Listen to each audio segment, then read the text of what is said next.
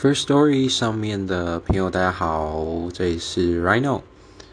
一天当中呢，其实就像现在一样，上了研究所之后啊，我发现其实早睡早起，对，不管是对自己的就是身体或者是皮肤状况，其实都是还蛮不错的。对，所以我也会倾向就是在很早很早的时候就起床，然后就开始规划自己的一天。然后做自己想做的事情，不管是看书也好，或者是听听音乐、滑滑 YouTube，时常关心社群的趋势。对于就是像我现在目前所读的数位内容的，就是算是这个学科，培养一下对社群的敏感度也是不错的。